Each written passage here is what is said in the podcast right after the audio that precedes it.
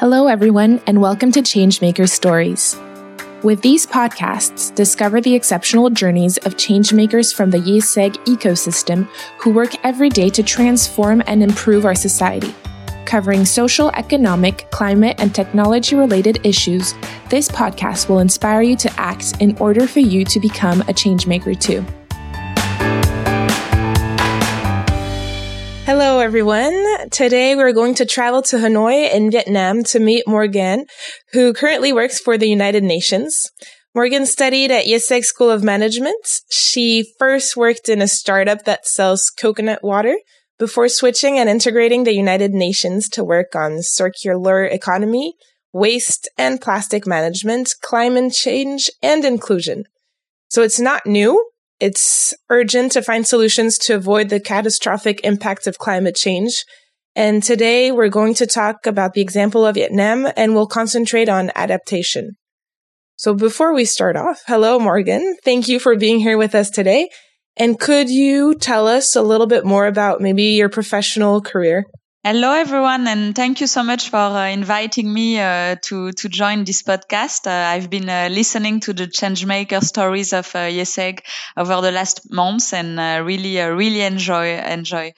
Um, so my name is Morgane. I am 35 years old. I live and I work in Hanoi. Um, I work at the United Nations Development Programme, so the UNDP or the PNUD uh, in French, and I work as climate and circular economy officer. Maybe we could start off by giving a little bit of background information. Uh, what's the context in Vietnam concerning climate change? Where does Vietnam stand, for example, compared to the rest of the world concerning their impact and their will to participate in, in this transition?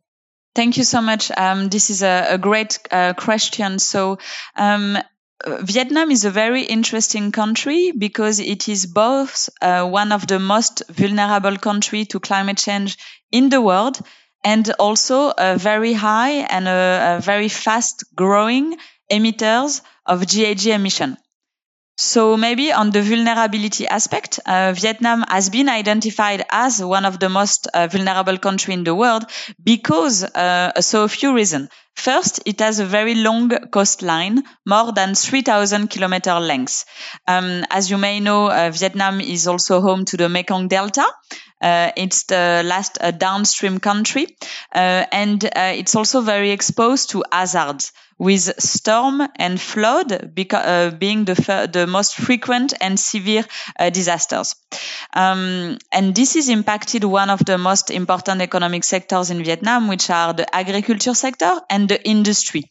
Keep in mind that in Vietnam, agriculture is still the number one uh, employment sectors uh, for the population.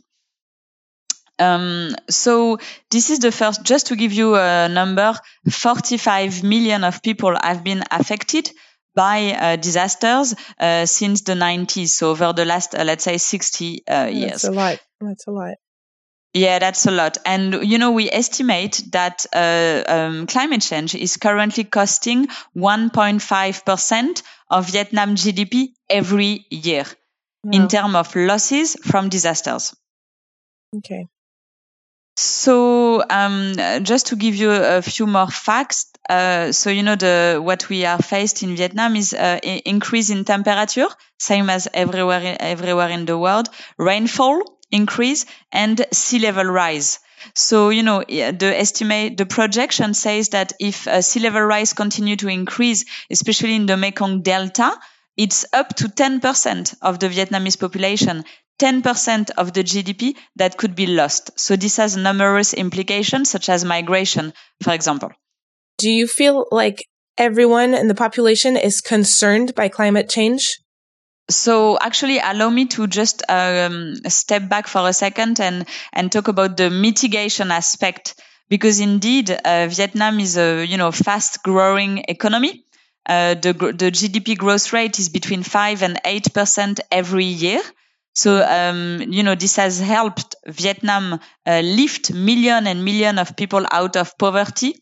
So just to give you an idea, in the 80s, uh, before Doi Moi, which is the time of the structural reform, more than 60% of the Vietnamese population was living in poverty. Currently, mm. it's between 5 and 6%. And the reason why I'm telling you that it's because, you know, climate change, it's very much linked to uh, economic and social development. So why climate change impact and why Vietnam is so vulnerable? It's also because the people do not have the same capacity to adapt to climate change as people in Europe, for example, in terms of infrastructure, in terms of uh, safety net, and uh, you know the social support from the states, uh, in terms of you know the ability to switch from one sector to another sector. Um, so, you know, the, the monthly salary in Vietnam is 200 uh, US dollar a month. Mm. So considering that after a disaster, you know, how do you rebuild? So all these questions are questions I'm working on. Um, so uh, to respond to your question, uh, people are aware of climate change impacts.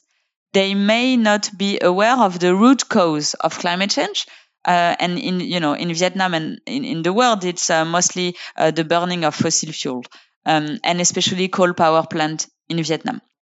And the so the UNDP published a report that states that all countries, including Vietnam, need to establish more ambitious targets uh, to accelerate their actions by taking a whole of government and a whole of society approach, especially through engaging the private sector and the youth. My first question, according to this, is how do you reach out to this population? Yeah, it, it's it's very uh, update. It's a very good uh, question, especially now, you know, because we're only a few months after the COP uh, 26 and before the COP 27. So it is true that the Prime Minister of Vietnam made a very strong uh, commitment at COP 26 in Glasgow that Vietnam will reach net zero emission by 2050. Okay. Um, and that was uh, Vietnam was one of the first developing countries at the time in COP26 to make this statement. So you're absolutely right. Uh, in order to achieve um, this uh, ambition, we need to mobilize the whole of society, which means youth. So in Vietnam, uh, you know, it's not like other countries in the world, such as uh, Europe, where you have movements such as Rise for Climate. So in Vietnam, civil society organizations are somewhat uh, limited in their scope of operation, and for instance, protesting is not allowed. So what we've done is that uh, at UNDP we have partnered with the Ho Chi Minh Youth Union, uh, which is the oldest and the largest uh, youth um, uh, organization in the country, with more than six million members. So Vietnam is a very young country. 25% of the population is uh, under 30 years old. Oh. So what we've done is that we work with over 100 youth in the country to help them write the first uh, Youth for Climate special report on climate action. And we have asked them what are the priority they see and what are the challenges they're facing in undertaking climate action in Vietnam. Uh, and you know, for example, their main um, uh, challenges is financial constraint, so they don't have the financial um, access uh, in order to set or to implement uh, the, their climate project. They lack support from stakeholders. So, you know, maybe uh, the local government is not taking them seriously. Uh, also, they lack skills. So both technical skills, financial skills, and the last bottleneck they face is a technological limitation. Uh, but, you know, we were very impressed to see their uh, uh, their their ideas, their creativities, their passion, and they came up with so many solutions, um, such as you know scaling up a nature-based solution. Uh, in order to uh, reduce uh, their um, sensitivity and exposure to disasters, for example, but also advancing uh, circular economy uh, and you know starting to develop a, a, green startup, for example. And are these actions recognized by the government? How are they uh, how is this communicated to, to the rest of the country? Um, actually, the prime minister set up a very ambitious plan of planting 1 billion trees by 2025.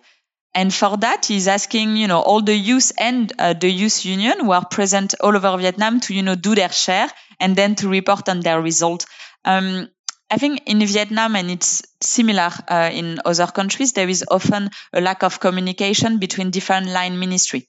So there is a mm. fragmentation of mandate, and maybe you know the ministry in charge of environment is not uh, co- um, collaborating enough with the Ministry of Planning, the Ministry of Agriculture, or the ministry in charge of uh, of uh, youth and uh, and uh, women affairs, for instance. So you know, at UNDP, we're really trying to bridge the gap and to help uh, line ministry to collaborate more. So to respond to your question, um, there are different challenge.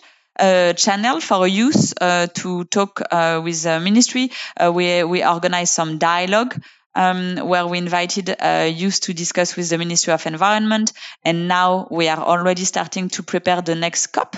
Um, which will take place uh, in Egypt.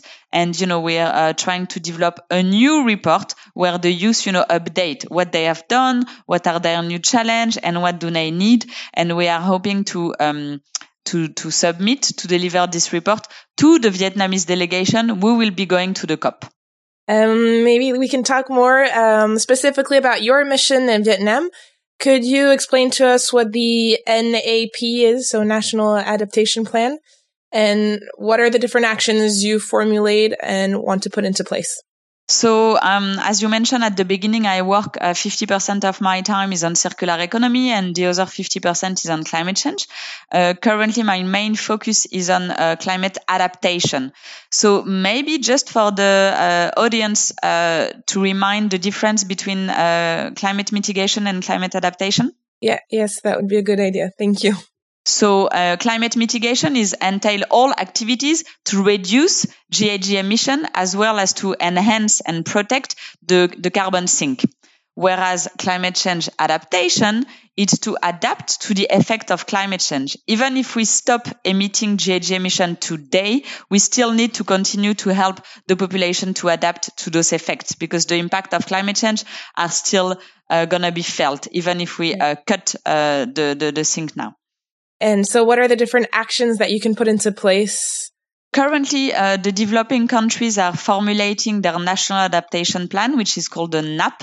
So maybe you remember that uh, the countries have been submitting their nationally determined contribution, the NDC, which was a key success um, coming from the, uh, the, the COP21 and the Paris Agreement. In their NDC, there is already a chapter on adaptation. So all their countries, they already submitted a chapter on adaptation. But now what they need to do is really to formulate a sector wide adaptation plan. So what does it mean for a country like Vietnam? What are the set of action to adapt to climate change in the next 10 years? So, um, and, and we in Viet, in, at UNDP and in Vietnam will be submitting uh, this NAP uh, prior to the COP27. So in the next uh, few months. So each country is developing their own plan. Um, and the idea is really to integrate the climate risk into national development planning and policy. So it's not a one-time activity, and it means that we will continuously update uh, the national adaptation plan over the, na- the next 10 years. Um, so in Vietnam, it covered five sectors. So the agriculture sector, uh, environmental sector, so natural resources, environment, biodiversity, transport sector, health, and planning and investment. So we have many different actions. Um, I, I, can give you a few examples. So um, it can be, for example, um, in the Mekong Delta, as I told you, the farmers, they're really faced with this dramatic situation of sea level rise, which brings issue of salinization. So how do you continue harvesting rice when there is water coming into your field? To put it, uh, you know, in simple terms. So action, adaptation action could mean, for example, uh, switching to harvesting rice and cultivating shrimp. So this is a form of what we call climate smart agriculture.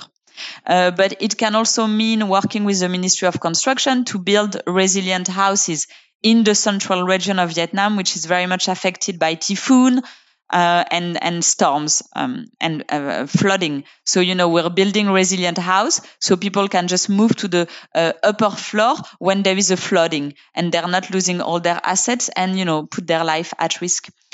But um, it can also mean um, for example, in the North region, uh, when there is um, a big storm and, and, and flooding, that will cut the electricity. So we are helping the hospitals and the uh, small healthcare facility to set up solar panel on their roof. So it means that when electricity cut, at least they can continue to use uh, to, to to practice and you know to save life. And for example, women can still give birth uh, using um, the electricity generated for this from the solar panel. Um, but you know, adaptation it also means how do you face uh, heat waves? So this is happening in Hanoi and in Ho Chi Minh, but you know we're in uh, recording this episode in June, so you're also facing that in France, and this is part of climate adaptation. So how do you make cities more resilient and more livable in the face of all this change? So yeah, I, I just want to highlight that it's really cross sector. And as you say, mobilize from the central level, the people who are formulating the, the, the policies, as well as the district level, community level, they should be engaged as well. Yeah, it's very interesting. How do you work together with all these different levels concretely in the day to day life? How do you put into place these actions? How do you, uh, where do you meet up to, to, um, to talk about all these things? Yeah, I mean it's a it's a really good question. So us at UNDP with the specifically with the NAP, our uh, job is to support the government of Vietnam in formulating the policy. So that's the plan. Uh, then we organize consultation with the province. So there are 63 provinces in Vietnam. So the Department of Agriculture, Department of Environment, of Construction. We will organize consultation to present the plan and to ask them what do they think? What are their priorities? Because budget is limited, right? And, you know, since Vietnam is such a big country, the climate impact in the north are completely different from the climate impact in the south. Mm. So we need to take into account all the, the climate risk and uh, do what we call the downscaling of the climate risk to understand what are the exact risks at the at the uh, level of the commune, the district, and the city. Okay. So that's one. Uh, second, we're trying to build their capacity. So there is a lot of training to be done. So, you know, the people at the local level, they, they fully understand the impact of climate change because they see it every day. And, you know, mm. uh, when there is 0.1 degree warming, it means a lot for a farmer, for example, because that it means that maybe he's not able to harvest uh, you know, rice uh, three times a year, but only twice a year. And that has huge impact for the livelihood of the farmers. So they're aware of that. And what we're doing with them is helping them to understand in the next 10 years, if you have a 0.2 uh, degrees increase in temperature, what kind, how the province should start investing in new crops that are drought uh, resilient or that are flood resilient. So, you know, how the policymakers at the local level, they're going to um, invest in different others priority sectors and then train the population to, to face with those impacts. Thank you. That's very clear. Um, so we can clearly see that you're a change maker. Um, as a climate change and circular economy officer at the United Nations, what key message would you like to share with us today? So I hope I was not too uh, technical uh, in my explanation, but no, maybe, yeah, I mean, as you highlighted uh, in the introduction of the podcast, uh, so I studied at, at IESEG. I worked for um, six years uh, in marketing. Uh, I was the marketing director of Vita Coco, this coconut water company. And then I changed my career. I went back to school.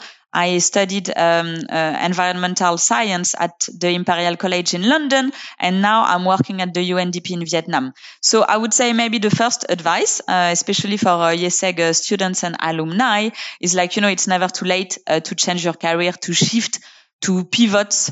Uh, and nowadays there are hundreds of short training online. You can also, if you, you know, um, apply for a scholarship, take a grant if you want to change your career the second thing um, I want to say is that, you know, the United Nations can seem a little bit impressive like this, but actually there is not a specific uh, type of uh, study that you should follow or a specific path if you're interested to enter and to start working at the United Nations. You can be a scientist, uh, you can be a fine, you can study finance, uh, marketing, you know, like there is no clear path. And what is also very important is that the UN is working more and more with the private sector. So basically, we need people like uh, the uh, students who have been working in finance, for example, uh, because we need to, you know, work um, on green bond, uh, blue bonds, uh, climate finance. So all of these are very much needed. So we welcome people who have a good understanding of the business for example, we have a new project looking at business and human rights where we're going through the value chain and we're, uh, you know, trying to see, um, how we can enhance and improve the rights and the uh, socio-economic condition of the workers throughout the value chain. And at the same time, how can we green those value chain? So we need more expert on climate finance, uh, you know, SDG, etc. The uh, maybe the last comment, which is more on the personal level, is that you know if you want to take action and you know um, do your bit, let's say on climate change, uh, I would say look where your money is invested. Uh, so ask your bank, uh, check, make sure that your bank is not investing in fossil fuel. So this is really important uh, because you know money is a big driver uh, of the transition. And uh, yeah, I mean, lastly, vote. Try to reduce a number of flights that you take every year as well. And yeah, thank you so much for inviting me. And if you have any, you know, if uh, people who are listening to this podcast wants to to get in touch, have any question, uh, you know, I would be happy to to yeah, you can connect with me on LinkedIn, and I would be really happy to uh, help others, you know, find their path and you know get uh, uh, share any information I I might have about working at the UN with other students. Thank you very much, Morgane. Thank you. Thank you. Thanks for sharing this moment with us. We hope that this episode has inspired you and maybe even encouraged you to change things at your own individual level. Changemaker Stories is available twice a month, in French at the beginning of the month and in English mid month. So stay tuned and subscribe to our channel. Changemaker Stories is a IÉSEG School of Management and IÉSEG Network podcast produced by ECO Studio.